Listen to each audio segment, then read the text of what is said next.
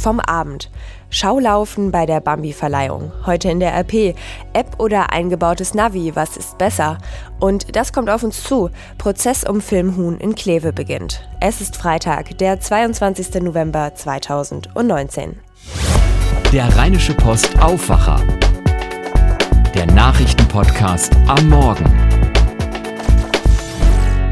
Es ist endlich Freitag, wir sind nur noch ein paar Stunden vom Wochenende entfernt. Mein Name ist Laura Harlos und wir starten direkt mit den Nachrichten vom Abend und aus der Nacht. Es war ein echter Schreckmoment für 347 Passagiere und die 18-köpfige Besatzung nach dem Start in Los Angeles. Kurz nach dem Abheben schlugen Flammen aus dem rechten Triebwerk der Boeing 777 der Philippine Airlines. Wie amerikanische Sender berichteten, kehrte das Flugzeug, das ursprünglich nach Manila unterwegs war, nach kurzer Zeit zum Flughafen in Los Angeles zurück und landete dort ohne Zwischenfälle. Passagiere berichteten von Geräuschen, die an Fehlzündungen erinnerten. Die Fluggesellschaft selber sprach von technischen Problemen. Schaulaufen in Baden-Baden. Am Rande des Schwarzwaldes wurde gestern Abend der 71. Bambi verliehen. Sarah Connor, Max Giesinger, die belgische Königin Mathilde und Frank Elstner haben eine Trophäe bekommen. Thomas Bremser berichtet für die Deutsche Presseagentur. Thomas, wir wollen natürlich wissen, was so am Rande los war auf dem roten Teppich. Was hast du da so beobachtet? Ja, vor allem, wie schwer es ist, mit diesen langen Abendkleider der Damen zurechtzukommen. Ne? Vor allem da nicht draufzutreten auf die Schleppe. Das hat nicht immer geklappt. Max Giesinger ist der Influencerin der Stunde sehr nahe gekommen. Ich bin tatsächlich gerade Shirin David auf die Schleppe getreten. Das war mir schon mal sehr unangenehm. Und Model Barbara Meyer, die hatte wirklich die längste Schleppe des Abends. Klar, dass die nicht unbefleckt blieb. Aber ich bin das echt gewöhnt, dass Leute auf meiner Schleppe stehen. Man muss einfach nur aufpassen, dass man sich nicht bewegt. Sobald jemand draufsteht, ganz ruhig bleibt. Das war schon ganz amüsant amüsant anzusehen, dieses Schleppentheater. Wer hatte denn so gar keine Lust zu reden am Red Carpet? Ja, es sind schon einige an allen Reportern vorbeigehuscht. Sarah Connor zum Beispiel, Lena oder Thomas Gottschalk, der ja in Baden-Baden wohnt. Sehr spät kam Sänger Nico Santos. Lustigerweise sind wir, sind wir zu Fuß gegangen. Ich, ich, äh, wenn jemand schreit Nico, Nico, Nico, dann, dann bin ich ja der Erste, der halt den, das erste Foto mache und mache einmal quer die ganze Runde. Und der Stargast des Abends, die belgische Königin Mathilde, die kam gerade noch rechtzeitig in den Saal. Die stand nämlich lange im Stau. Was waren aus deiner Sicht die Highlights der Gala? Was hat dich am meisten berührt? Ja, das war sicher der Preis fürs Lebenswerk. Frank Elsner wusste von nichts. Der bekam in seiner Heimat den ersten Bambi von Thomas Gottschalk. Schon auf dem Teppich, da sah man ihm seine Parkinson-Krankheit an. Auf der Bühne scherzte er drüber. Und äh, schon das Opening äh, war sehr rührend. Sarah Connor hat da ihren Hit Vincent gesungen mit Regenbogenflagge. Es geht ja um die Liebe auch zwischen zwei Männern. Der ganze Saal tanzte da schon gleich zu Beginn. Ein Bericht von Thomas Bremser. Vielen Dank. Schauen wir auf eins der großen Themen heute bei uns in der Rheinischen Post. Benutzt ihr für den richtigen und schnellsten Weg ein Navi oder eine App auf eurem Smartphone? Viele Wege führen ja bekanntlich nach Rom und unsere Wirtschaftsredaktion hat sich mal genauer angesehen, welche Optionen Autofahrer haben und was diese im Vergleich so können. Google Maps ist dabei wohl der beliebteste Navidienst der Welt. Nach Angaben des Unternehmens nutzen eine Milliarde Menschen weltweit die Karten-App.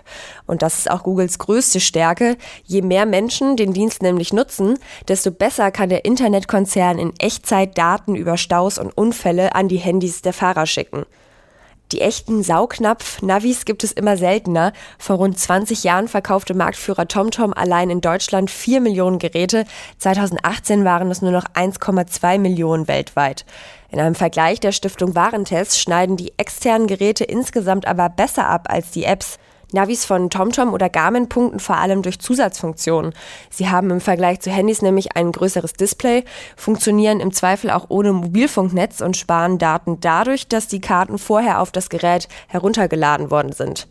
Für die Berechnung von Staus und der schnellsten Route nutzen sie eine Kombination aus Daten, nämlich Straßensensoren, Polizeimeldungen und den Standort der eigenen Geräte.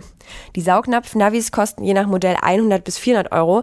Hinzu kommen oft noch Abos für das jährliche Aktualisieren der Karten. Wenn ihr wissen wollt, warum eingebaute Navis im Auto die teuerste, aber im Test nicht unbedingt die beste Variante ist und welche Handy-Apps außer Google Maps auch gute Wegweiser sind, dann schaut doch in die heutige Ausgabe rein oder auch bei uns auf rp-online.de. Bevor wir zu den Themen von heute kommen, sagen wir Danke an unseren Sponsor Belgien Tourismus Wallonie, der diesen Podcast möglich macht. Lüttich bietet in diesem Herbst und Winter attraktive Ausstellungen. Ab heute, dem 22. November, die Hyperrealismus-Ausstellung im Kunstpalais La Bouverie Ceci n'est pas un corps, Hyperrealisme Skulptur mit einer beeindruckenden Auswahl von rund 50 hyperrealistischen Skulpturen. Außerdem gibt es ab dem 14. Dezember eine Tutanchamun-Ausstellung im Bahnhof Lüttich. Mehr Infos zu diesen Ausstellungen und weiteren Veranstaltungen in Lüttich und der Wallonie findet ihr online auf belgien-tourismus-wallonie.de. Die CDU startet heute ihren zweitägigen Bundesparteitag in Leipzig. Mit Spannung werden dort die Rede der intern unter Druck stehenden Vorsitzenden Annegret Kramp-Karrenbauer und die angekündigte Antwort des Wirtschaftspolitikers Friedrich Merz erwartet. Merz war Kramp-Karrenbauer vor rund einem Jahr bei der Vorsitzendenwahl knapp unterlegen und gilt als Konkurrent um die Kanzlerkandidatur. David Riemer berichtet für die dpa aus Leipzig. David, noch weiß niemand, wie es mit der schwarz-roten Koalition in Berlin weitergeht. Wie ist denn so die Stimmung innerhalb der CDU?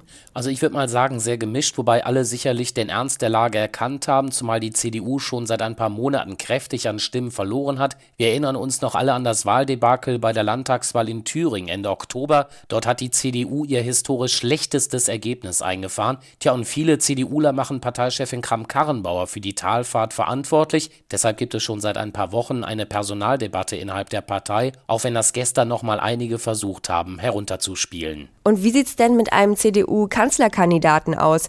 Äh, wird die Frage heute auf dem Parteitag beantwortet?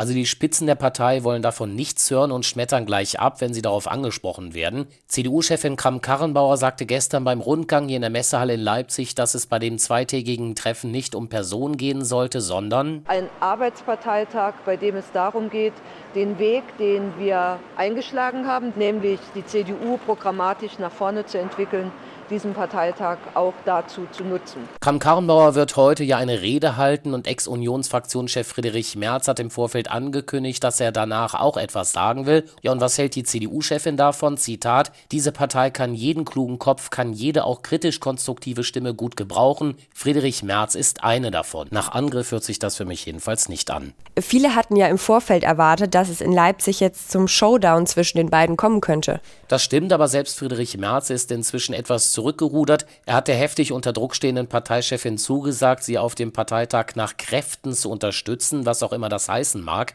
Deutlicher wurde da schon Kram-Karrenbauer. In der Frankfurter Allgemeinen Zeitung hat sie heute klargestellt, dass sie als Parteichefin bei der Bestimmung eines Kanzlerkandidaten die führende Rolle spiele. Geht es nach ihr, dann legt sich die CDU erst im Herbst kommenden Jahres auf einen Kanzlerkandidaten fest. Wer das anders sieht, der habe in Leipzig die Gelegenheit, sich zu melden, wenn sie da mal nicht Friedrich Merz mit meint. Vielen Dank an David Riemer.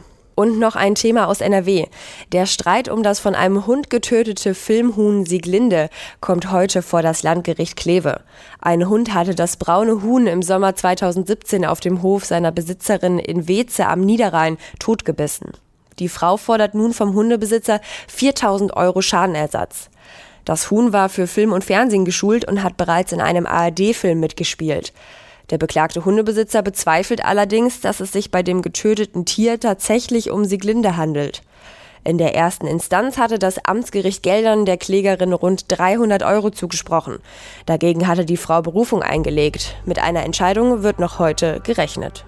Werfen wir zum Schluss noch einen kurzen Blick aufs Wetter.